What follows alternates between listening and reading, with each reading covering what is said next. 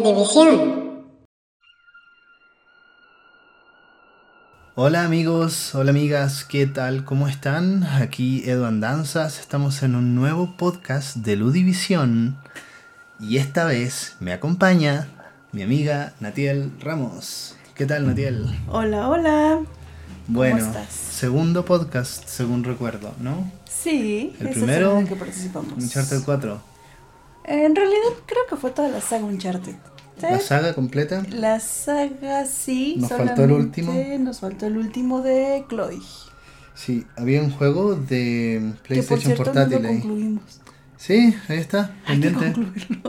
Oye, eh, a todo esto te iba a mandar hace poquito, eh, salió un video que de- decía Uncharted 5, no sé qué cosa, yo dije, ¿qué? Y era la mula, yo pensé que era un tráiler real, pero no, era una cosa hecha por fans. ¿no? Ah. Lamentable, pero bueno. Fíjate que está bien porque creo que Uncharted ya no te da para más. No sé, siento que ya terminó bien. Ah, por el cierre del 4. Por el cierre, sí, sí, sí, sí. porque ya sería iniciar nuevamente la historia con, ahora con la hija. Ey, pero... Ah, claro. Bueno, en fin. Eh, estamos aquí por eh, Little Nightmares 1 Así y es. 2. Eh, Muy y- ad hoc por la temporada. Ajá. El ambiente, ajá. queridos amigos, si ustedes lo vieran en este momento, también es muy adecuado. Todo en sombras. Sí, sí, sí. Tratamos de inspirarnos bajando todas las luces. Tenemos ahí la iluminación justa. Eh, y bueno, la verdad lo jugamos hace un año. ¿Sí? Eh, Es correcto. más o menos, ¿no? Un año. Sí, porque fue de los primeros que jugamos. ¿no? Sí, de hecho creo que fue el primero. Entonces considerando que nos conocimos en un octubre Ujú. 2021. Para ser exactos, el 10. Yo te- digo, soy malo para las fechas y todo, pero. Yo pero también, bueno, pero- sabrás, ¿no? Pero, Pero, hace sí. como una semana llegó la notificación. El recuerdo. Ya, ok, ok. Entonces, de todas maneras, eh, sí, creo que es un año. Más Tiene o un menos. año más o menos. Eh, y yo dije, ya, juguemos algo como esto, porque el juego en realidad es muy accesible, como pudiste ver, ¿sí? Y es un juego que se controla súper fácil, ¿no? Sí. Eh, y creo que esa es una de las principales ventajas que tiene, ¿no? Estamos hablando de un juego que parece que te invita a jugarlo muy rápido. eh, no requiere ninguna complejidad aprender a jugar. Es muy fácil el control, ¿no? Sí, digo, personalmente yo no conocí este tipo de juegos tan oscuros, no eran como de mi interés tal cual. Pero em, mm, es te atrapa de inmediato. Es un juego que te atrapa de inmediato por la historia, porque es muy es mucha intuición, es muy Ajá. de verlo descubriendo, entonces eso justo fue lo que a mí me enganchó personalmente, porque es como la clase de juegos que a simple vista para mí no me llaman la atención. Sin embargo, como le- cuando le das una oportunidad, le das 10 minutos y ya no te despegas y ya pasaron 5 horas. O sea, no, no te llama la atención porque es un juego muy oscuro. Muy oscuro, O sea, sí. tú estás acostumbrado a ¡Wow! ¡Yujú! A. Mario, Mario Party. Nintendo, sí, Sí, muy, muy Nintendo. Totalmente. Eh, Uncharted. Uncharted también es una cosa muy luminosa, entre todo, ¿no? Sí, me eh, gustan cosas así muy. pero bueno. Eh, estamos aquí con esto y resulta que, claro, este juego finalmente eh, es heredero de una tradición de juegos. Se dice mucho que es eh, el, digamos, el continuador espiritual de lo que hace Limbo. Justo estábamos revisando Limbo, ¿no? Ujú. Eh, Limbo creo que es un juego como del 2004, una cosa así, ya tiene sus años. De un estudio que se llama Playdead, que son nórdicos, no recuerdo si son daneses, creo que son, si mal no recuerdo. Y eh, Limbo en su momento fue muy importante porque generó, re- renovó un poco eh, este género tan particular, ya, ya lo pudiste ver también, Limbo, un poco, eh, que entra mucho por la atmósfera, como dices tú Sí. ¿no? Por el feeling que te empieza a transmitir el juego.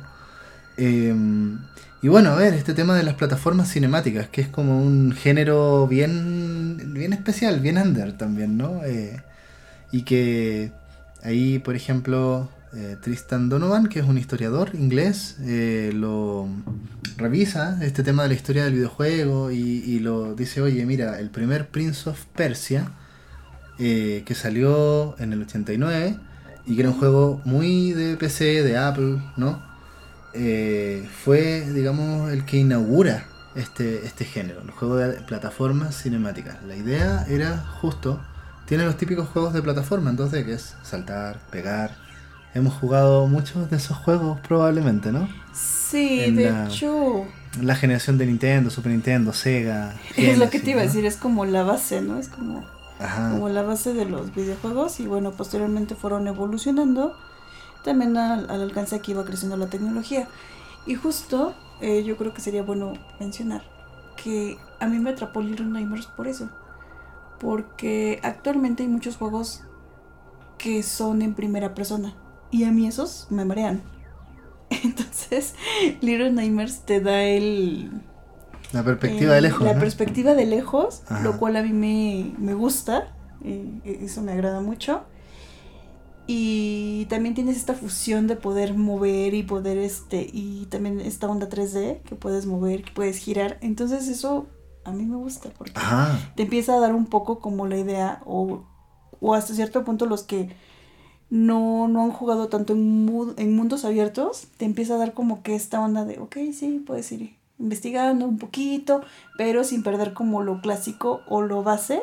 Siento que es como una buena escala como para empezar a jugar en primera persona. O esa fue la impresión que Juegos me- en que me 3D, dejó. en realidad. Juego de 3D. Sí, sí, sí. Y es muy fácil el tema de la cámara. O sea, no, no te Sí. complica la cámara porque la cámara es fija.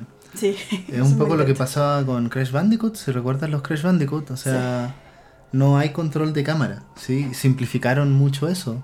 De hecho, por ejemplo, el Mario 64, los primeros juegos en 3D real que salieron, antes se simulaba el 3D con cosas 2D, ¿no? Eh, pero juegos en 3D propiamente tal, eh, Mario con toda la complejidad que tiene con su manejo de la cámara, ¿no? Y en esos momentos nadie se atrevía a hacer algo así, porque Con Donkey. Don- Donkey Kong, eh, bueno, sí. bueno, pero en el ahí... 64. Ah, ya, ya, ya. Ok, estáis pensando en ese. Sí. No recuerdo cómo se llama, lo jugué. Pero sí, sí, sí, en- en esa, ese, esa época Ese mundo. generó ese tipo de, de juegos, ¿no? Los colectatón que le llaman ahora. Pero la gracia que tiene eh, Little Nightmares, sobre todo esta tradición de la que estamos hablando, finalmente son juegos muy minimalistas. eh, y por ejemplo, el primer Prince of Persia eh, era un juego donde muy, muy famoso porque, como, como lo plantea ahí este Donovan, o sea, el creador filmó a su hermano haciendo los saltos, ¿no? Entonces por eso, cuando tú ves el primer Prince of Persia, yo te invito a que veas los videos, vas a ver las animaciones de cómo corre el príncipe, ¿no? No me refiero a las arenas del tiempo o de estos remakes, sino que es un juego muy viejito. Pero las animaciones son impecables, ¿no? De- de- entonces, por eso se ganó este, este título de plataforma cinemática. Justo era un juego que simulaba un poco este realismo en el movimiento, ¿no? Eh, y este tema que te da una vibra de especial, también la tiene Prince of Persia, ¿no? Eh, pero de, ahí se da el salto a este juego de plataformas mucho más atmosférica que tiene Limbo, por ejemplo, ¿no?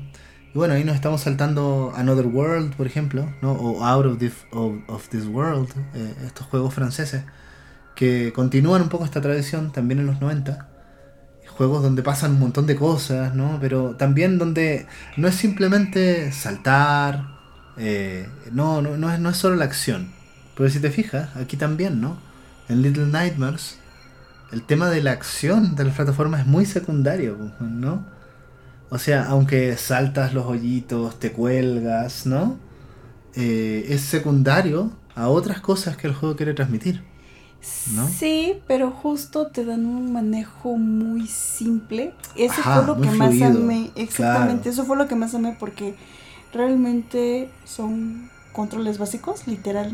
Adelante, atrás, brincas, saltas y, y párale de contar. Tiene un botón de correr, como Mario. Exacto, ¿no? Sí, es muy Mario, muy Mario. Es muy básico. Entonces digo, personalmente a mí eso me, me encantó, me fascinó. Es muy básico y al mismo tiempo te va intuitivo porque tienes que descubrir, tienes que pensar, tienes que... Es, es muy lógico, o sea, tienes que, que buscar, te hace dudar, te hace eh, ver, ver más allá y también te vas enganchando a la historia, que también eso está padre. Y, o sea, y vas viendo también cómo el personaje inicia muy pequeño y cómo va creciendo, va evolucionando. Y, y pues sí, tal cual está muy, Muy intenso. Sí, sí, es intenso porque además es un juego que pretende evocar temores infantiles. Sí, y, y, y yo siempre tenía la duda, lo investigué. ¿Este juego es para niños? O sea, porque tiene esta estética infantilona, como de casa de muñecas, que dicen, ¿no? Y no, no, la verdad es que no es un juego para niños, no, No. no tiene clasificación infantil. Es para adolescentes en adelante, ¿no? De Y hecho, yo- 17 años. Y yo tendría y más. es denso. Y yo tendría más mis dudas. ¿No? Porque digo, yo tengo más de 30. y lo entendí perfecto. Y, me- y me sentí muy identificada. En, o sea, no identificada de que ay, a mí me pasó lo mismo, no, pero muy identificada en, en el aspecto de que sí son cosas que ves o son historias que, que hoy en día a, a la edad dices, sí, sí puede pasar. Yo creo que es un juego que está hecho, el- la segunda parte sobre todo, ¿no? Uf, La- Yo creo que es un juego para que los boomers, ni siquiera nosotros, para, para boomers y que los boomers se reencuentren con su niño interior. Yo creo que ese es el mensaje en gran Sí. medida del 2, ¿no? Me adelanté un poco, pero. Pero. Creo que justamente es un juego engañoso en términos de que parece un juego muy infantil, pero es un juego súper adulto, sí, ¿no? Eh, y tal vez una experiencia que es como muy cercana a, a la experiencia de un juego de terror, sin ser de terror propiamente tal. no, es de suspenso totalmente. Mm, pero está padre. A mí me gusta mucho, o de las cosas también que me gustaron, es eh, la iluminación, el diseño que tiene, porque hay un momento en el que tienes que calcularle y las sombras, y te tienes que esconder con las sombras. Entonces eso está muy padre porque la lámpara, las iluminaciones, los reflejos, todo importa. Todo importa, ¿no? Entonces digo, eh, es muy intuitivo porque creo, y aparte los capítulos son relativamente cortos, lo cual hace que tú vayas avanzando y te va dando más, más historia y te enganches y quieres seguir y quieres seguir. Em, aparte de eso, eh, de que los capítulos son cortos, El juego en general es juego es relativamente muy corto. corto. Sí, Es el muy 1 sobre todo. El 2 también es corto dentro de todo, ¿no? Pero sí. De hecho eh, es, es muy bueno eso, ¿no? Porque son estos juegos cortos los que de repente te dan ganas de rejugarlo. sí, Sí, disfrutas eh, mucho. Y, y a pesar de que es un juego corto, me parece que hay mucha densidad en lo que está planteando, en, en el 1 y en el 2. Sobre todo en el 2. Me pa- el 2 me parece superior en ese sentido, ¿no? Aplica mucho lo de menos es más. Absolutamente. Absolutamente. Y yo creo que con esto se termina de confirmar que es cierto, entre menos elementos tienes, porque realmente tú lo ves, es un juego muy oscuro, muy gris. eh, lo único de color realmente es, es La niña. La niña, Six. ¿no? Six, exacto. Eh, sí, sí, sí. Y además eh, genera estos ambientes eh, que, que están muy cargados de atmósfera, ¿no? El Y suspenso que casi, total. casi como que la iluminación que produce tu personaje con la llamita o, o con la linterna eh, va, va como creando un poco el mundo, ¿no? Genera eso de que, oye, todo es tan oscuro en general Sí. que a medida que tú vas avanzando vas como develando lo que es el mundo. ¿Sí? Aparte me encanta porque creo que desde el primero o segundo capítulo deduces que la historia se lleva a cabo en un barco. Y tú dices, bueno, eso, eso en qué te En el uno, afecta. ¿no? Claro. En. Dices, "Eh, ¿eso en qué te afecta? Sí, por supuesto que sí te afecta. Porque justo si te tienes que esconder de, del villano o de lo que sea, Del monstruo. del monstruo tal cual, bueno, justo, eh, no sé, si se está moviendo el, el barco, hace que se mueva. Y entonces, o sea, también tienes que jugar un poco con la física, los equilibrios. y- Sí. Y eso está padre. O sea, eso está muy padre. Y te tienes que columpiar y tienes que subir. de repente, no sé si te acordáis, pero algunos escenarios van bamboleándose. Sí, claro, ¿no? se van moviendo ¿sí? y, y con el ruido que se escucha de fondo en las pocas escenas, se escucha el mar. O sea, si eres muy, este, muy Atento. atento, Ajá. escuchas el mar, escuchas los truenos, o sea, y sí te da ese ambiente, inclusive cuando lo estás jugando, a mí me dio eh, la sensación de, güey, estoy ahí, o sea, o sea, hasta frío te da, ¿no? De literalmente, o sea, hasta el frío, el Por, por suspenso. la humedad, así. La humedad, la, o sea, literalmente hasta la percibes, ¿no? O sea, lo hueles. Entonces eso está. Sí, es, es como muy sensorial el juego, ¿no? Exacto, justo. Muy Es sensorial. la palabra que buscaba. Eh, eh, muy de texturas, eh, muy Sí. de superficies, ¿no? Y todo es evocativo y todo te transmite un rollo muy extraño. Aparte ¿sí? el ruido, o sea, todo, eh, la gran mayoría o de los elementos que más te maneja es metal. Entonces es, Y tienes que por ahí, ser ¿no? muy sigiloso. Mm. O sea, totalmente. Eso es, eh, yo creo que la clave del, del videojuego, que tienes que aprender a esconderte. Ajá, o sea, ajá. entonces está... Sí, porque tú estás indefenso, finalmente, ¿no? O sea, no- Exacto. tú no vas a atacar de ninguna manera. Entonces, pero justo como va avanzando, también vas viendo ciertas cosas de la historia, ¿no? En cómo al final del día el personaje, es a, es a lo que refería, en un principio, es muy pequeño, o sea, es muy pequeño, va creciendo, va evolucionando y termina, pues al final sacrificando, ¿no? Muchas cosas, o sea, y me refiero Mm. a que, a que va perdiendo también la humanidad. Hasta cierto punto Ajá, el personaje. ¿no? Es, es una historia sobre la deshumanización. Exactamente. el 1 en particular, Sí. ¿no? A ver, igual eh, en general la idea es no tratar de spoilear tanto, igual vamos a hablar del final, pero pero vamos como, o sea, más allá de decir lo que pasa en el juego, ¿sí? Creo que sería muy interesante ver qué nos transmite a nosotros el juego, ¿no? Eh, de tal manera también de em, dejar contenido ahí para las personas que no lo han jugado y que quieran sorprenderse también, ¿no? Pero la mayoría en general de los podcasts dan por hecho de que, de que las personas que lo escuchan han terminado el juego, ¿no? Y este es un espacio como para reflexionar sobre esa experiencia. Y sobre qué te queda del haber jugado Little Nightmares 1 y Sí, 2 aquí, ¿no? y también creo que es un espacio como para las personas que no lo han jugado. Yo creo que con uno que otro comentario para que Ajá. se interesen en el videojuego y también se den la oportunidad a, a jugarlo.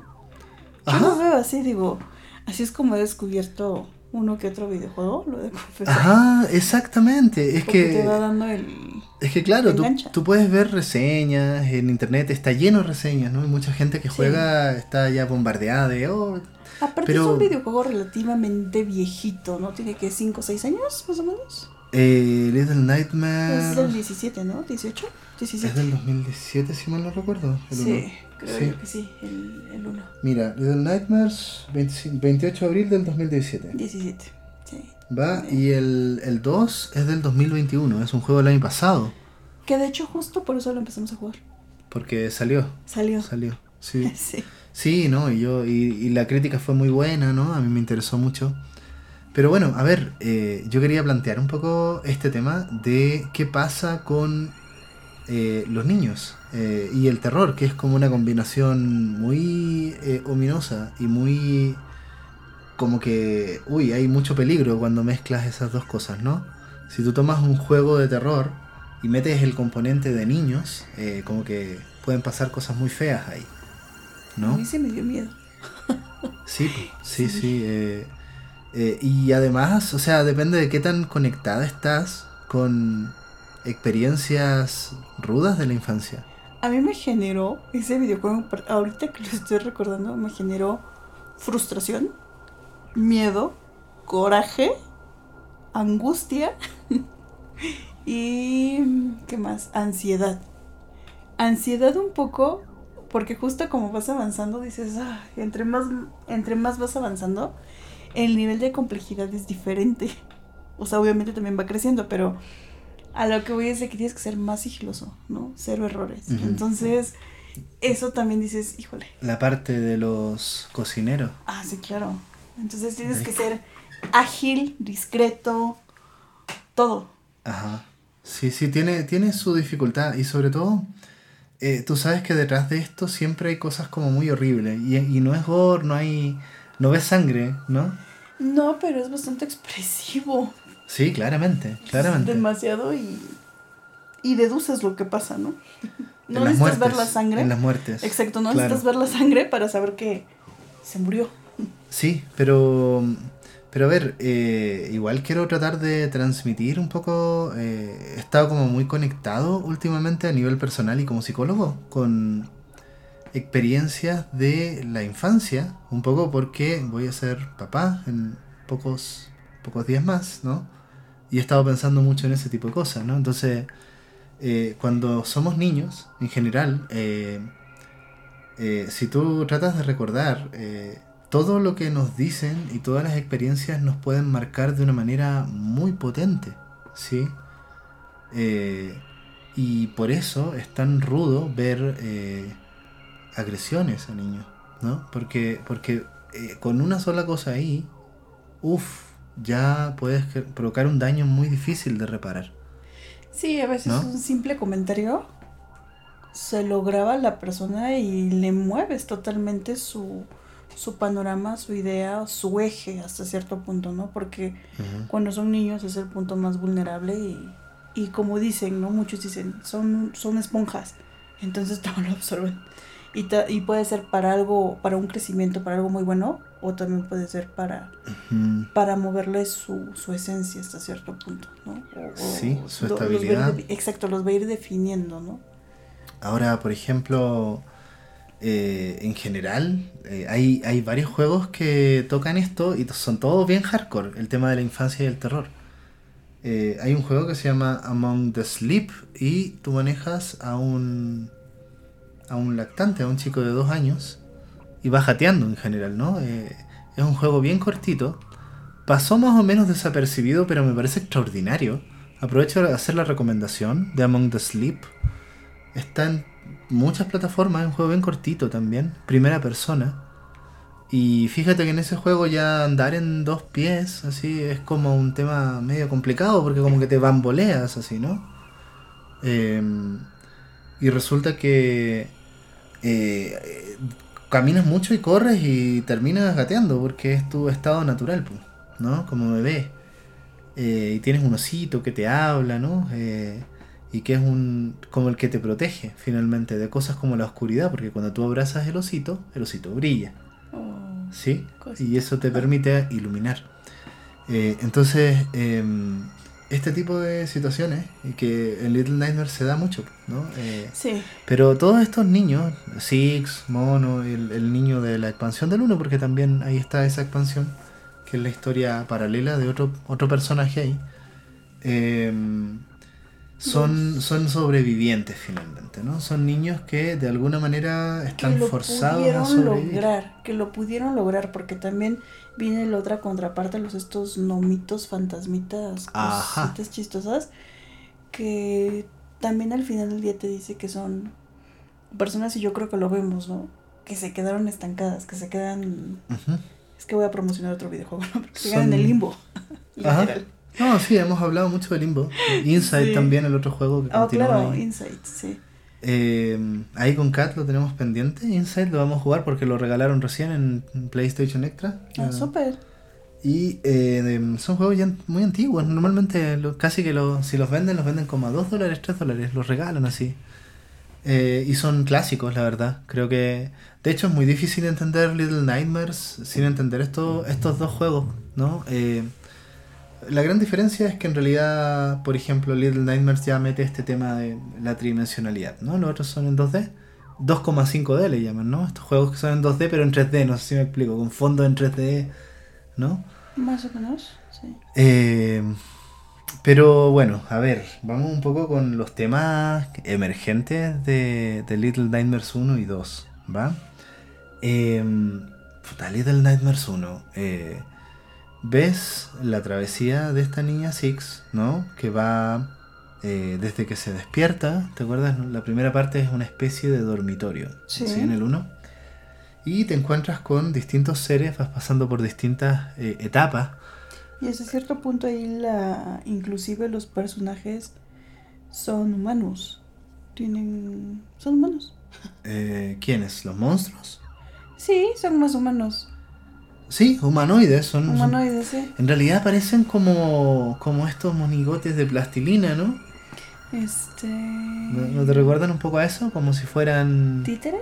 Como títeres, como stop motion. Sí. algo Pero así. sí, sí, son, son humanoides, por decirlo así, ¿no? Eh, y bueno, a ver, aquí hay mucho video interpretativo en internet, yo he visto como 5 o 6, hay mucho tema, ¿no? Eh, pero eh, te enfrentas, eh, te persiguen distintos monstruos, llamémosle, o seres, ¿no? Eh, está el conserje, están los cocineros. a ver, deja recordarlo bien, ¿no? Al principio estás como en un lugar así como te aparecen la, estas como babositas que son como las sanguijuelas, ¿no? No, Son no las conoces mucho. sanguijuelas, sí. Lo que pasa es de que em, al final del día es un barco. Entonces, los capítulos y vas avanzando por el barco. ajá. Y entonces obviamente empiezas de la parte más oscura o más baja del barco, por Ah. lo cual, bueno, hasta cierto punto te vas entrenando y vas avanzando y Mm. poco a poco vas viendo, ¿no? Entonces pasas por alcantarillas, pasas por la- el cuarto de máquinas y justo como vas subiendo de nivel, Ajá. también vas recorriendo el barco. Entonces, por ende, entre, entre más cerca de la cubierta estés, más peligro tienes. Y, la, y los monstruos o las estas personas van perdiendo totalmente la forma humana y ya son más terroríficos inclusive. Pero es como muy paradójico porque la villana final es la dama, esta Geisha que decías tú, Sí, que bueno, eh, la comunidad la conoce como la dama, the lady, sí. eh, y, y en realidad es el personaje más estilizado, finito, pero es, es como Pero está justamente... traumada, está loca. Sí, po, ¿no? Y es, es la jefa de todo lo que está pasando ahí, ¿no? Sí, la que Y que, tú, y que tú entiendes después que es todo una especie de, eh, de turismo, ¿sabes? Hace un juego. Esa es la gracia que tiene, que tiene tanta lectura, ¿sí? Yo veo ahí, desde una lectura bien personal, una crítica a la industria del turismo, que me ha tocado conocer mucho testimonio de eso, ¿no? Porque viene en este tema como de la comida. La comida es un tema central, ¿no? Del uno. Y el hambre, de, de Six, ¿no? Mm, sí, justo. que es un eje central ahí, ¿no? Justo Para quienes- por ahí, sí. Pero eh, en teoría aquí vienen, en esta parte que tú ves, ¿no? que van entrando todos los comensales y las personas que van a comer a, a la Fauce, además se llama la Fauce el barco, ¿no? sí. Eh, y fíjate que todo esto se ha generado con esta, esta comunidad eh, y nadie te dice nada dentro del juego, ¿no? Todo esto como que tú lo sabes un poco buscando en internet, pero ya está todo muy establecido en este juego, ¿no? Ok, sí y no. Te voy a decir por qué. Digo, en tu caso, tienes más experiencia en videojuegos que yo. ¿No? O estás más centrado en este mundo. Ajá. Te lo digo, yo no conocía antes como este mundo y cuando entré a este videojuego en particular es a lo que voy, es muy intuitivo. ¿Por qué? Porque yo creo que también depende de las experiencias, de los conocimientos generales o básicos que tenga cada persona.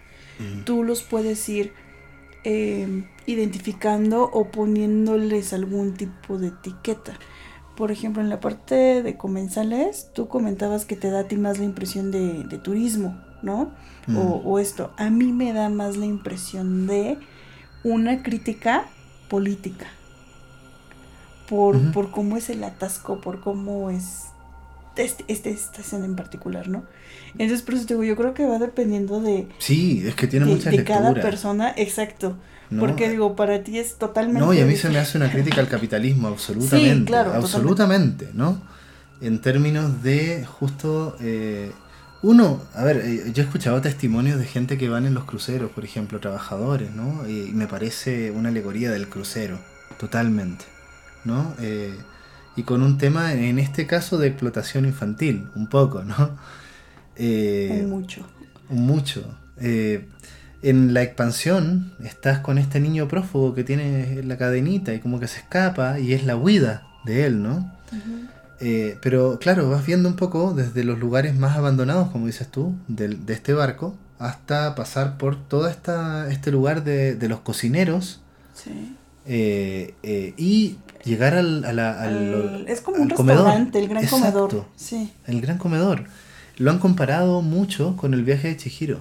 Sí, de hecho es lo que te iba a decir, justo la parte donde eh, hay una parte donde se ve cómo están ingresando todas estas personas al barco. te da totalmente la impresión de, de cuando va llegando el viaje de Shihiro, de cuando Shihiro justo se da cuenta que está como en esta tierra encantada, que quiere escapar y ve que ya todo es lago, ¿no? Que ya todo es agua. Entonces, sí, o sea, yo cuando lo vi, o sea, en automático lo, lo cruzas, lo, lo asemejas.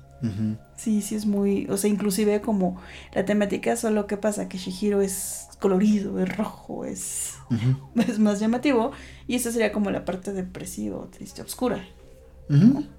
Aunque en realidad hay partes en Chihiro que sí dan un poco de miedo, si Son recuerdas, ¿no? Sí, claro. Y, y el personaje de la dama se parece mucho a la bruja, ¿no? A Eh, Yubaba. a Yubaba. Sí. Eh, en este caso atienden a dioses, ¿no? En Chihiro.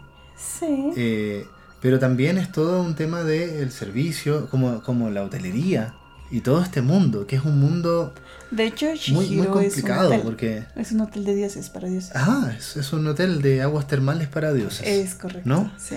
Eh, entonces, el mundo del, del turismo en particular eh, es muy. eh, es esa cara del capitalismo tan compleja, porque justo eh, te tratan de dar la mejor cara. Y, y es casi que mostrarte un lugar donde tú puedes satisfacer todos tus deseos, ¿no? Sí. Eh, pero detrás de eso hay pura miseria, ¿no? Recuerdo unos testimonios de, de mucha gente que, que- de mi país que fue a trabajar en los cruceros. Y, y imagínate los cruceros, ¿no?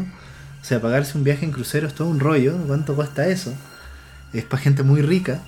Ah, no necesariamente. Bueno, pero- tal vez no necesariamente, pero detrás de eso, o sea, todo el equipo de, de trabajadores que viven en condiciones miserables, ¿no? He escuchado esos testimonios. Eh, está ahí y me parece que esto también es una alegoría de ese tipo de cosas. Es una lectura, no es la única, para nada, ¿no? Fíjate que. Y no agota para nada el mensaje de Little Nightmares 1. No, pero digo, ahorita que mencionas eso, recientemente salí de viaje de fin de semana Ajá. y justo me quedé en un hotel boutique, ¿no? Y fue muy curioso porque, obvio, la, la impresión que te dan es, sí, todo bien, todo en orden. No puedo quejarme del lugar, estuvo muy rico, muy, muy bonito. Pero hubo un incidente en esta instancia. Me perdieron eh, parte de mi equipaje. Entonces fue muy curioso porque, digo, yo lo tomo con humor, ¿no? Ya, al final ya, pues no pasa nada. Pero eh, ellos llegan por ti al estacionamiento en un carrito de golf para que tú no camines. Te llevan este, a la recepción. O sea, sí, o sea, es, un, es un turno. Llegas a la recepción, te registras y nuevamente te suben al carrito de golf y te llevan a tu, a tu habitación. Porque haz de cuenta que la recepción está en un lugar y el hotel o la estadía, dependiendo de lo que, de lo que hayas pagado, te, te mandan a la, a la habitación. Entonces, bueno, ya llegamos a la habitación principal y ellos muy amablemente te dicen, no te preocupes, nosotros subimos las cosas. En ese inter, pues perdieron, eh, perdieron una chalina y un sombrero. Mm. Obviamente yo no me di cuenta hasta que regresamos a la habitación del hotel tipo 10, 11 de la noche. Este, salimos otra vez y pues ya hacía frío. Entonces, Michalina, Michalina, pues no estaba, ¿no? Entonces al otro día la gente del hotel, la, la gerencia, muy amablemente, no te preocupes, lo vamos a reportar, este, y aquí nos hacemos cargo. El día de ayer, o sea, esto pasó el 1 de octubre. El día de ayer me mandaron un mensaje disculpándose porque no encontraron eh, el, el suéter ni, ni esto que se me perdió. La verdad es que yo lo daba por perdido. Pero me dicen, si gusta, le podemos hacer una compensación. Díganos el, el importe, que más o menos aproximado, y nosotros lo abonamos. Y le dije, ok, normalmente cuando estos hacen ese tipo de políticas, y lo digo porque hace muchos, muchos años trabajé en, en atención al cliente, pues la persona que, que fue la responsable, en este caso el, ah, ¿cómo decirlo? El, pues, El que manejaba el conductor, carrito, ¿no? exactamente, Sí, el sí. conductor de golf, eh, tenía que pagar por la Ajá. prenda. Entonces le dije, ¿sabes qué no? O sea, porque, gracias, porque a mí como cliente me estás dando un excelente servicio o quieres quedar bien. Sin embargo, no me, no me gustó la idea de que quien tuviera que pagar fuera la persona que conducía. Porque al final dices, pues no fue su culpa. ¿Por qué? Porque, o sea, digo, yo venía así como copiloto o en la parte de atrás con mi pareja sentados platicando y pues no nos dimos cuenta ni él ni nosotros que se cayó. Pero bueno, el sistema siempre trata de finalmente generar ese buen servicio. Al costo que sea. Al costo que sea. Exacto. Eh, pero a mí al contrario. O sea, yo creo que el simple hecho de que me hubieran escrito ayer. Oye, ¿sabes qué? Lamentamos el inconveniente. No hubo ningún este. No hubo ningún problema. Eh, perdón, este, no, no encontramos esto. Lamentamos mucho el inconveniente. Pero no hay manera de darte una solución. Yo hubiera quedado muy satisfecha. ¿Sabes? Pero, o sea, como por qué expones a una persona así y justo es, es como... Pero eso es porque tú ya sabías, normalmente no te dicen, ah, este sujeto va a pagar los costos. Ah, sí, claro, ¿no? Pero digo, yo que soy como muy... Es casi como que no, neurótica. El, dueño va a pagar, ¿no? El dueño no va a pagar nada. Exacto, digo, yo que soy como muy... Pero realmente en ese tipo de lugares, porque aparte es justo un hotel boutique, que son cinco estrellas, eh, tienen pólizas de seguro. Entonces digo, o sea, eso fue lo que me impresionó. ¿Cómo es posible que, quieras hacer pagarle a, una persona que no, bueno, ¿no? A una persona el, inconveniente. Y tú, y tú quedar bien y ponerte la estrellita de que haces las cosas bien. Eso no, no me agradó. Te digo, o sea, para mí con la disculpa hubiera sido suficiente. Y ya, o sea, párale de contar, ¿no? De hecho, o sea, yo creo que eso también da un poco argumentos a esta visión de que las fauces son una alegoría de eh, la explotación humana. Eh, está muy claro, y sobre todo en esto de el placer y la comida, la comida como alegoría del consumo, comer, comer, comer, comer, ¿no? Y, todo va un poco en función de, comer cosas, ¿no? Eh, o sea, los cocineros cocinan niños, ¿sí? y es bien, en ese sentido, macabro Em, y, bueno, ese es el, primer juego que finalmente ya, ya el canon estableció y es muy claro cuando tú juegas la segunda parte que es eh, la precuela en ese sentido, ¿no? La, segunda parte eh, sería eh, lo que pasó antes, fuera de las fauces. Y semejando un poco con, nuevamente retomando la película de Hayao Miyazaki, El viaje de Shihiro, justo la parte donde Shihiro pierde a sus papás es en el área de restaurantes y comida. Ajá. y se convierten en cerdos. Ajá. Entonces así está como muy... Sí, sí. Eh, sí, sí. Eh, ahora, eh, por ejemplo, en la primera, que ya, ya, ya se va por otros temas, si te fijáis, ¿no? Sí. en la primera, uy, es que además son, la verdad es que creo que es una pincelada lo que estamos dando y tampoco queremos, tenemos tan poco tiempo para poder ver todas las líneas de interpretación que surgen de, este juego. Y esa es la gracia que tiene, que es muy polisémico. Entonces puedes sacar distintas lecturas de cosas, ¿no? Y aquí estamos haciendo una más que nada, ¿no? Que a mí me hace mucho sentido. Em, la del segundo juego, que es la precuela, ¿no? Eh, ahí hay varias cosas. Tratemos de, recordar en términos generales cómo va, ¿no? Aquí es la historia de Mono, que es este niño que tiene la bolsita en la, en la cabeza, así como que es muy tímido parece. Y eh, vas... Es el que le tiende la mano a Six, realmente. Para ayudarla. Bueno, ahí se encuentra Mono con Six. Y Mono empieza en una especie de lugar muy eh, campestre y muy agreste. Eh, te encuentras una cabañita en donde te encuentras a esta niña. Después consigues su típico impermeable. Te das cuenta que es Six, la chica del primer juego. Pero yo no sé si recuerdas esa escena que te encuentras a esta niña que está como en una especie de juego autista con una caja de, música. ¿No? Ah, sí, claro. Eh, entonces eh, empiezan a conocerse y se vuelven compañeros de aventura.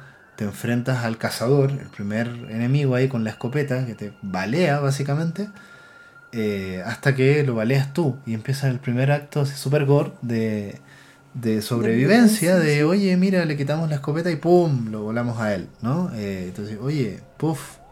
O sea, estamos hablando de seres que parecían tan inocentes, ¿no? Eh, a ver, aquí yo creo que siempre está el trauma y la violencia en general detrás de todo esto, de lo que estamos hablando, ¿no? Eh, luego llegas en esta balsa, que en una escena muy larga y muy bonita, no sé si recuerdas. Sí, sí, sí, en el océano. Cuando llegas en la balsa a una especie de isla y llegas a la ciudad eh, no recuerdo cómo, cómo le llaman en, en el canon ahí a esa ciudad, pero es la ciudad donde va a transcurrir gran parte del de el, el segundo juego, ¿no? Sí. Eh, y aquí en la ciudad vas a pasar por muchas zonas, está la parte de la profesora y la escuela, ¿no? Oh, Otro sí. enemigo clásico Sí, y que alude también a la violencia en la educación. Eso es muy evidente, muy evidente, eh, en particular, y por eso digo que son traumas boomer, ¿no? Sí. Porque tal vez a nosotros la, la profesora no nos daba reglazos en las manos, ¿no? Eh, no había una violencia tan explícita, ¿sí? Como la vivieron tal vez nuestros papás. Sí, pero justo, eh, si te das cuenta, todo, todo va creciendo y todo va evolucionando. Porque a nosotros ya no nos tocó eso, pero por ejemplo está la, la generación cristal, ¿no? Me parece que es la que sigue. Ajá. Híjole, yo creo Así que no llaman. aguantarían, sí, yo creo que no aguantarían el, el hecho, digo, a mí me tocó que estaba mal la ortografía y te rayaban toda la hoja, ¿no? Tú tachas en toda la hoja y vuélvelo a hacer. Yo O creo sea, que esa es la sigue, generación sigue habiendo violencia. Sí, sí, claro, claro. Eh, y está esa parte, eh, después viene la parte del doctor, que es la más horrible de todas, porque a mí me parece una alegoría del abuso Uh. sexual, Sí, ¿no? totalmente. Eh, Sí, sí, y toda la parte del hospital. eh, Eso es muy traumático, de hecho. Pues sí, sí, la verdad es que el juego se mete, carne, el sí. 1 y el 2 se mete con temas que son súper rudos cuando tú los ves en un contexto de niños, ¿no? Eh, y por eso digo que aquí lo que está cruzando en general es la violencia, de distinto tipo. En el 1 es la violencia sistémica, en el 2 también hay una cosa sistémica que tiene mucho que ver un poco con la tele, ¿sí? Sí, Cuando llegamos a la parte, a la parte de la tele, ¿qué cosa? Los... Híjole. Es que para mí eso ya es una crítica a... Pues no, no estoy segura que al capitalismo, pero también es una crítica a nuestro día a día. Ajá, Porque muchos, Sí. o sea, justamente te- lo que te dice, o a mí el mensaje que me transmitió esa parte es, te quedas embobado en la tele. Porque literal, Mm. el- la parte de eso es, te vuelves zombie por la, Ajá. por la tele. Y desafortunadamente, creo que ahorita con la pandemia, con todo esto que pasó, a muchos les pasó eso, ¿no? Que ahorita ya es... O sea, te, te vuelves como... Pues sí, un zombie, un sí, zombie. literal, o sea, literalmente literal. eres un zombie. Gente que pierde, digamos, su vitalidad y solamente quiere ver la tele. Te vas a encontrar a muchos personajes así y en general son adultos si te fijas. Sí. Entonces, eh, el, el 2 yo veo que tiene mucho que ver con una historia de crecimiento y con eh, la pérdida de esa vitalidad de la infancia para volverte una especie de adulto zombie. A ver, yo creo que esto es un drama, yo, los- yo lo veo tan boomer, te digo, ¿no? Eh, Sí, porque creo que todavía a nosotros nos tocó un poco el que, bueno, salte a jugar, brincas en la calle y demás, ¿no? Y no sé, de los años 2000, digo, mi hermano es una generación más pequeño que yo, 10 años el más pequeño. Y a él ya no le tocó ir a jugar con los amiguitos, ni en la bicicleta, ni el parque. Él ya, él ya creció con la tablet, con este, el Xbox. Ajá, dispositivos electrónicos. Exactamente, ¿no? Y justo, o sea, mi hermano, si tú ahorita le dices, bueno, ahorita ya sale, no sé, ya su diversión es salir el viernes por la noche de antro, ¿no? Por la edad que tiene. Pero, si tú le preguntabas esto hace dos o tres años, oye, ¿tú qué haces un viernes por la noche? Quizá nosotros vamos por un café, sales a Coyoacán, te distraes, ¿no? Para él, su diversión era, o su relax, es sentarme en la consola o sentarme en la televisión. Y po- Ujú. digo, sí, se aventaban maratones de Harry Potter. De Pero, los pero es que eso, eso en la pandemia fue la norma, porque no había mucho más. Y creo que ahora que Em. estamos, entre comillas, de salida, Sí, pero me refiero Igual a, queda. a- digo, este ejemplo va, o, o experiencia que, que tengo con mi hermano, ujú, es mucho antes de la pandemia. O sea, para Ujú. él su diversión era un viernes, por ejemplo. Llego, me encierro y veo películas todo el fin de semana. Y no tenía problemas si literalmente si no comía, si no hacía nada más que estar literalmente echado viendo películas. ¿no? Bueno, el Little Nightmare 2 le da mucho a eso, pu. Exacto. le da mucho a eso. de- Eh, pero, pero sobre todo con la tele. Entonces, yo creo que esto, por ejemplo, eh, eh, era una crítica. eh, a ver, estamos como en una cosa como un poco retro, si te fijas, ¿no? Y, y está bien, ¿no? Porque, A ver, hay otro, hay otro juego que trata este tema como de, de los sueños y el inconsciente, que es Control. ¿sí? Eh, y que lo trata desde otra perspectiva muy distinta, porque ya es un tema adulto y hay una especie de agencia estadounidense como la CIA que trabaja con temas como paranormales, ¿no? Y hay ciertos centros de poder que están, que están como con energías que, que tienen que ver con, con arquetipos junguianos, ¿no? Entonces en estos lugares donde tú entras, en la Agencia Federal de Control, eh, no, no hay tecnologías contemporáneas. ¿sí? Todo lo digital revienta. Si tú tienes un celular y entras acá, ¡pum! explota. Entonces, ¿qué hay? Teléfonos, pura, pura tecnología análoga. ¿Sí? Y es súper interesante porque en realidad eh, la, televisión es una tecnología análoga. ¿Sí? Eh, el, el, inconsciente colectivo y lo digital, todavía, lo digital es muy nuevo. ¿Sí? Nuestro inconsciente colectivo sigue siendo análogo. Entonces, cuando tú ves este tipo de, propuestas, como la de Little Nightmares 2, que le da mucho al tema de la tele, en particular, como tecnología eh, de, control social, en este caso, y yo creo que por ahí van un poco los tiros en el 2, ¿sí? Porque está esta, esta gran torre de control y el tema de mono, de, de entrar a las teles, porque esa es la otra cosa, va a estar entrando a las teles un rato, ¿no? Eh, como si entraras a otro mundo. Eh, a nosotros nos tocan los videojuegos, que es una, cosa un poquito más extrema, porque tú además mueves y participas, ¿no? Eh, y por eso te digo que es un tema boomer, ¿sí? Es como llevar, incluso la, figura del Tallman, el hombre alto, me parece un boomer, un icono boomer, ¿sí? ¿Crees? Este, este hombre como de corbata, sombrero, que es el gran villano, por decirlo así, del, del 2 ¿no? ¿Qué es eso? Eh, eh, a ver, ¿qué representa el hombre alto? Porque en general eh, te vas a encontrar con este, bueno, ya, ya llegamos a la parte final, ¿no? que persigue finalmente a Six.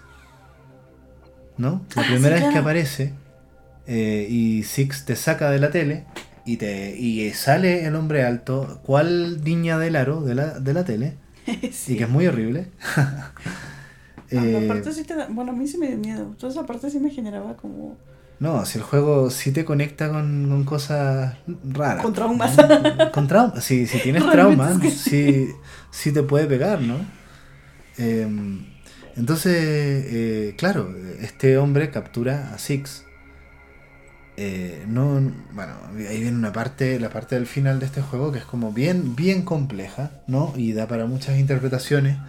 Eh, o sea, igual más allá, no, no hablemos tanto de esto porque yo, yo creo que pueden haber todavía muchas personas que no han podido jugar el juego, ¿no?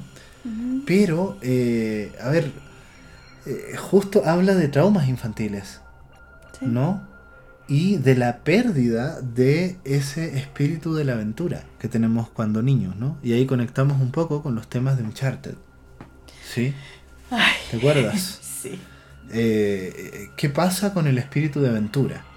Eh, y cuando tú te sometes un poco a esta socialización, que tiene que ver, fíjate el mensaje, ¿no? La escuela, las instituciones, como el hospital, y luego para llegar todo a la tele.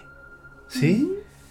Eh, el gran tema, yo me acuerdo haber estado en estudios culturales en mi país, de la gente que hablaba de la tele y el imperio de la tele, y, no es menor, no es menor, ¿no? Eh, nosotros en ese sentido somos jóvenes, yo voy a cumplir 40, pero no me tocó, por ejemplo, por un tema cultural y generacional, temas de telenovela, ¿sí? Imagínate el impacto que tiene la tele aquí en México, está cañón, Televisa Mm. Uh, no, eh, no, no, lo digo porque tal vez ahora viene de bajada porque estamos en Netflix, ¿no? Um, Pero por favor, ándate a los 80. Sí. ¿no? Eh, y no, mira, por ejemplo, yo tengo 32 años. No, no me quería llamar con edad, pero bueno. Este. digo, yo recuerdo que cuando era, pues, niña, eh, a mí me tocaron las estas novelas infantiles que hacía justo Televisa. Pero yo creo que también tiene que ver mucho eh, la educación que los papás te inculcan. Porque a mí todo el tiempo me tenían en actividades extraescolares, danza, ballet, cerámica, o por lo menos vete a chacotear con los amigos, ¿no? Algo. Pero siempre andaba ocupada. Y por ende yo te puedo decir que yo si no prendo la tele dos, tres meses, yo no tengo ningún problema. De hecho, la única manera que yo prendo la tele es para jugar videojuegos. Entonces es una cosa bien rara porque justo yo me compré una televisión ahora que inició la pandemia, porque fue home, fue home office. Entonces dije, ah, pues necesito como entretenerme, pero ahorita que nuevamente mis actividades ya iniciaron y ya son operativas 100%. Sí, pero a ver, o sea, es que tú... No prendo la tele. Es que tú eres millennial, pues, ¿no? Si te, estamos, te estoy diciendo que esto, esto es un tema boomer, ¿no? Eh, o sea... Eh, y, es un poco. Y por eso te digo que el, juego, yo diría que incluso es para viejos, pues, en ese, en ese sentido, ¿no? Eh, eh, está velando un poco a la socialización boomer de, la gente que vivió el siglo XX, sobre todo, ¿no? y, justo, ¿por qué, ¿por qué llegamos a la tele? Porque resulta que con toda esta socialización, y yo creo que es un juego sobre la violencia de la socialización, el 2, ¿no? Hay un tema muy central ahí. Y, y, por ejemplo, ¿te acuerdas los niños eh, que como que hacen bullying? Que son niños que tú les tienes que dar martillazos y resultan ser como monigotes, como de arcilla, como cerámica, arcilla. Sí, que de hecho son súper tétricos. Sí, porque son muy salvajes, ¿no? Sí. Son los niños no socializados, ¿no? Y bueno, también están por ahí los niños sombra que aparecen, ¿no? Después en unas partes donde vaya alumbrando con la linterna, lo que te recordabas tú. ¿No? Sí, esa parte a mí me. O sea, yo sí estaba aterrada. Sí, sí, sí. con, con, los con los eh, monstruos de prótesis. Sí, o sea, esa parte. Que se mueven y bailan cuando tú no los ves, ¿no? Eh, no, es horrible. Sí. Porque no, sabes de, no sabes de, dónde te va a llegar. Literal. Eh, sí, sí. Y mira, aquí en esto te digo, hay un montón de interpretaciones, y de videos. Podemos tirar ahí unos 3 o 4 videos de interpretaciones. Eh, y hay uno en particular que, es muy interesante porque cuando tú sacas un final secreto en el 2, ¿no? Te aparece una escena extra donde aparece eh, Six viendo la tele y es la primera vez que le suenan las tripas. Y que Six tiene hambre, ¿no? Y hay toda una interpretación de por qué Six tiene hambre al final del 2 para empezar el 1, que es la secuela, ¿no? Eh, y, qué es el hambre finalmente, ¿no? Eh, ¿Qué es el hambre de Six? Que, que, creo que es una gran pregunta, ¿no? Porque finalmente es el hambre lo que la deshumaniza. Exacto y termina comiéndose a la dama. Que de hecho, de hecho llega un momento, o sea, sí, pero llega un momento en el que. Se me fue la, se me fue la idea. Perdón, pero. O sea, llega un momento en el que. Ella. Mm, se, se ciega por completo. Ajá. Claro. se, se, rinde a su hambre. Sí. Se entrega a esa, al impulso. Sí. ¿No? Porque bueno, además. Pero es que aparte al final, justo lo que te dicen ya no es... Ella ya no ataca por hambre. A mí me da la impresión de que ella ya lo ataca por... como por... Por poner fin a la vida. Sí. Sí, o sea, claro, es la parte del final del uno, ¿no? Ya lo hace así como, no, o sea, ya. Eh, y es un poco el poder que tiene la, la dama, que creo que deberíamos también hablar de la dama. Sí. Eh, las figuras de poder, si te fijas, ¿no? La dama y el hombre alto, em, como figuras adultas. Eh, ay, es que realmente es, por eso por eso es tan interesante este juego, ¿no? Opuestos. Sí, sí. Y dos figuras de poder, ¿no? Y la, y la dama es capaz de, y lo hace, creo, eh, quitar la vida así a distancia. Así te mata a ti, ¿no? Eh, y, y, mata a otras personas. Y tú cuando te comes a la, a la dama, finalmente vas pasando y vas matando a todo el mundo, ¿no? eres una entidad de destrucción pura, ¿no? De, muerte pura, ¿sí? Y terminas escapando y sobreviviendo, pero a costa de volverte un ser... Eh, sin alma, sin... Sin alma, sobre todo. Un ser de corrupción, un ser oscuro. Sí, porque ya estás... Ajá, exactamente. Ya estás roto. Ajá, te, ganó la oscuridad o te sí, te fuiste, te fuiste al lado oscuro, ¿no? Te fuiste al lado oscuro de la fuerza. Sí. Eh, pero yo creo que está bien, o sea, interesante la crítica, etcétera, pero en el 2 es mucho más complejo todavía, ¿no? A mí lo ese que me tema. impactó mucho, justo de- del 1, ya, ya recordé la idea. Que hay una parte donde. donde un personaje trata de ayudar a Six, aventándole una salchicha, un Ah, pan, el- algo por el, estilo. sí, Exactamente, el gnomo.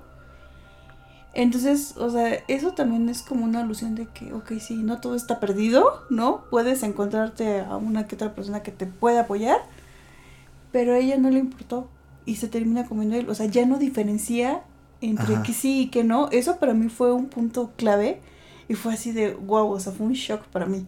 Esa Claro, parte, por esa parte supuesto. en para, para nosotros como jugadores es un shock, porque Sí. además eh, no es que no diferencie, es que rechaza la salchicha y se come al gnomo. O sea, ella tiene hambre de matar. vida humana. Sí. O sea, o de vida, de vida. No sé Sí, vida. humana, porque son gnomos, ¿no? Bueno, en realidad sí son humanos. Eh, ahí está la historia de- del, del chico prófugo, ¿no? Sí. Eh, pero, pero bueno, a ver, la deshumanización y la violencia este, está muy rudo. Son temas que cuando tú en realidad haces la rayita para la suma de, de qué va y de qué te queda, realmente yo no le recomendaría estos juegos a los niños. O tal vez, No. tal vez tampoco entenderían mucho, ¿no? Porque creo que justamente la sensibilidad adulta es la que te da eh, la posibilidad de entender mucho de este mensaje que está aquí, ¿no? Justo fue lo que mencioné al principio, ¿no? O sea, para mí que tenga, no sé, no sé si tiene calificación este teen o, No, o eh, que- 17 para arriba. 17 más. Sí. O sea, yo creo que 17 Casi adulto, todavía, ¿eh? yo siento que todavía se queda corto. O sea, para mí sería 21 más. Sí, porque necesitáis como entender un poco líneas para interpretarlo, ¿no? Eh, Sí. y, y ver por qué están planteando lo que están planteando y con qué conecta, ¿no? Mientras más, esto es como el principito, ¿no? Eh, Tal Sí. vez sea así, o sea, mientras más, más adulto eres, más capaz ves de esto, ¿no? Más horizonte tienes, más panorama Sí. tienes. Sí. Pero bueno, a ver, eh, igual para cerrar, eh, eh, fíjate que es bien contrastante eso, porque es un juego tan asequible en un principio, pero termina siendo un juego tan denso. Sí. finalmente, en términos de el los sentidos que te transmite, las lecturas que tiene, ¿no? Eh, y, aunque no es un juego de terror tradicional, realmente te, tiene este elemento de los buenos juegos de terror que te permiten reflejar, incluso desde la ficción, elementos de nuestra vida real que son espantosos. Yo creo que es un ¿No? terror psicológico. Sí, sí, y sociológico también, ¿no? Eh, porque de hecho es un terror bastante sociológico en ese sentido. Está mostrando la estructura del poder eh, y, la gran parte de, la- de- de las instituciones de la sociedad. Hay, hay mucho tema social aquí. Eh, pero, pero a lo que voy es que em, te está mostrando elementos que de repente eh, tú los pudiste haber sufrido en tu vida personal, sobre todo si eres boomer, ¿no? Tal vez nosotros tenemos otros temores, ¿no? Eh, pero volvemos también a otra cosa muy ruda, y esto pasa si tú estás en contacto con niños, ¿no? Eh, que las cosas que, tú, que un niño vive son muy delicadas. Volvemos al tema del inicio, ¿no? Y, y retomando un poco el tema del inicio, Edu, como bien lo mencionaste, pues estás a, a nada de ser papá. ¿No te cambió un poco la expectativa del videojuego? O sea, porque a mí me da la impresión de que el año pasado teníamos como otra expectativa de, de Little Nightmares. Y ahora que, que tú ya estás en este proceso de evolución, porque fuiste evolucionando, em, Aprendiendo, cambiando. aprendiendo, cambiando la sí, actitud, más que nada. cagándolo también, ¿no? Pero, Sí, por como supuesto. todos, ¿no?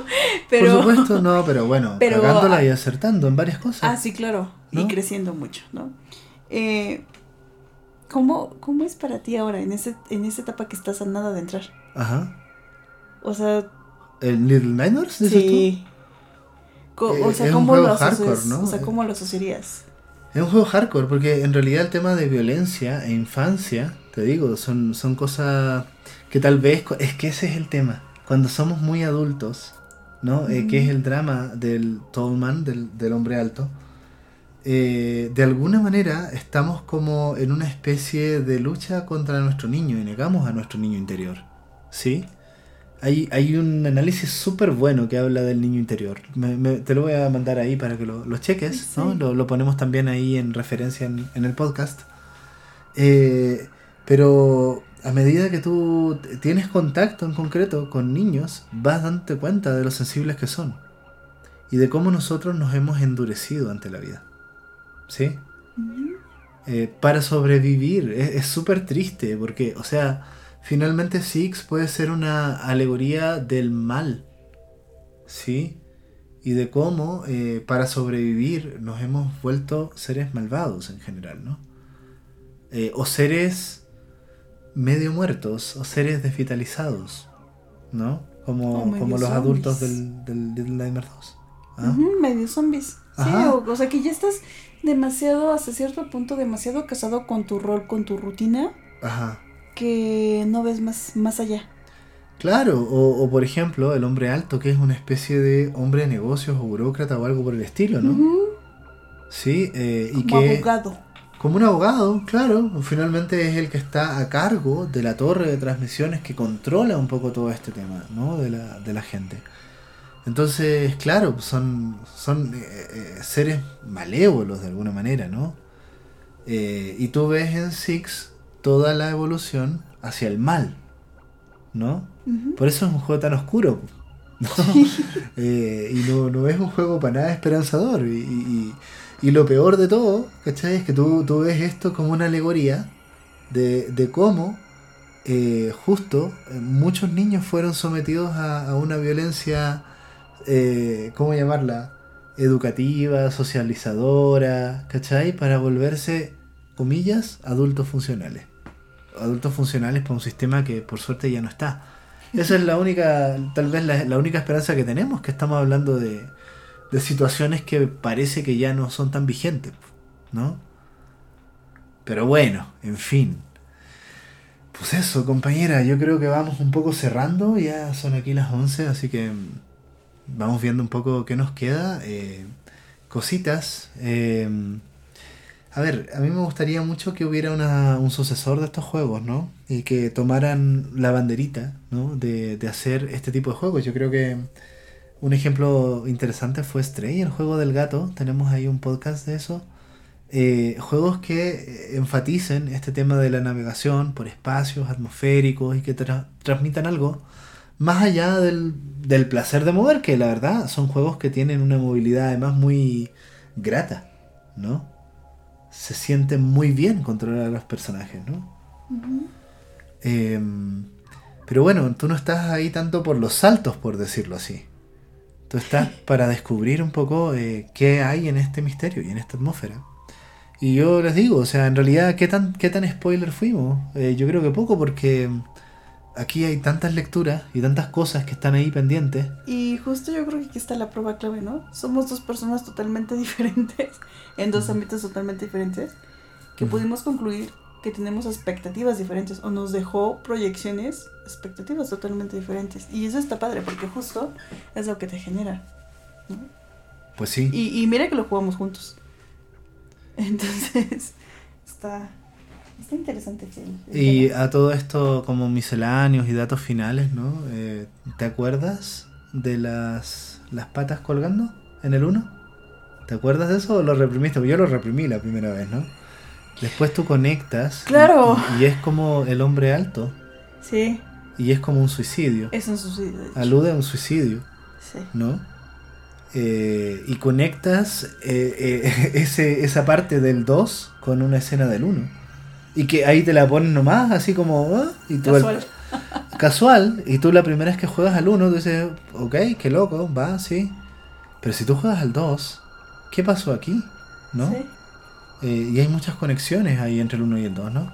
Por eso Sí. también es interesante ver esa, esa saga de los dos juegos. Sí, porque aparte digo, en el primero justo te empieza a, a encaminar, te empieza a mostrar el camino, ¿no? Y en el 2 las cosas, te empieza a meter la intriga, creo yo.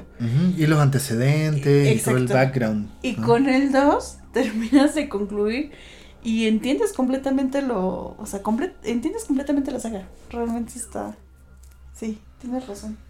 Pues bueno, gente, a ver, los que no lo hayan jugado, esperamos haber no spoileado tanto. Eh, de todas maneras, a ver, aquí los juegos brillan un poco por cosas que no son verbales. Aquí no, no hay mucho texto en este juego. Nosotros hemos estado hablando. Eh, creo que aquí hay que mirar espacios, hay que navegar espacios, sentir vibras de los ambientes, de eso va. Entonces, eso nosotros no, no podemos spoilearlo, ¿no? Es muy difícil, ¿no? Y este tipo de juegos que son tan, tan, tan como dijimos, ¿no? Tan sensoriales, tan sensuales, tan experienciales, ¿no? Eh, Pero justo es un juego que, reitero, personalmente me enganchó, me conectó, porque sí me generó sentimientos. O sea, frustración, coraje, o sea, sí, sí te engancha. Es un juego muy bueno. Pues sí, sí, y más que nada eh, da un poco la pista, ¿no? De, de, qué se puede hacer en la industria. Yo creo que hay muchos títulos por ahí perdidos, ¿no? Que, que tratan temáticas bien interesantes, ¿no? Eh, pero bueno, esto también, aquí el diseño de escenarios creo que le hace un tremendo favor, ¿sí? Y creo que hay escenarios que tienen esa capacidad de quedarse como pegados contigo, ¿no? Eh, son muy surrealistas también, ¿no? Y ahí quedan, quedan. Eh, no. es una experiencia muy extraña y muy terrorífica también. Sí. Una manera muy especial de vivir el terror, loco, ¿no? Eh, em, y claro, yo he jugado juegos de terror muy diversos, ¿no? Pero esto tiene un poder especial, ¿no? Sí, totalmente. Así que, uff, ¿qué les digo? ¿No? Para que quien no lo haya jugado, sí es un recomendado si te interesan este tipo de experiencias, sobre todo la experiencia estética de estar ahí en estos mundos, pequeños munditos ¿no? que, vas avanzando. Em, y bueno, lo dejamos un poco como introducción. Eh, ya la próxima semana se nos viene el análisis de Soma, otro juego de terror ya más cyberpunk, también muy filosófico. Creo que el juego de terror más filosófico que he jugado, ¿no? Pero va un poco en la línea de todo lo que hace este estudio, que son los Frictional Games, ¿no? Y que nos sirva también de aperitivo, aunque yo creo que en realidad este juego da para ser plato principal, ¿no? Esta es una saga muy, muy querida también por los fans, ¿no? Eh, por, por todo el valor estético que tiene y por todo lo que te transmite, ¿sí? Sí. Eh, no es para niños. no. Y eso, gente, bueno, de momento lo dejamos hasta aquí. Y será hasta la próxima, Gracias. Nos vemos. Bye bye. Bye.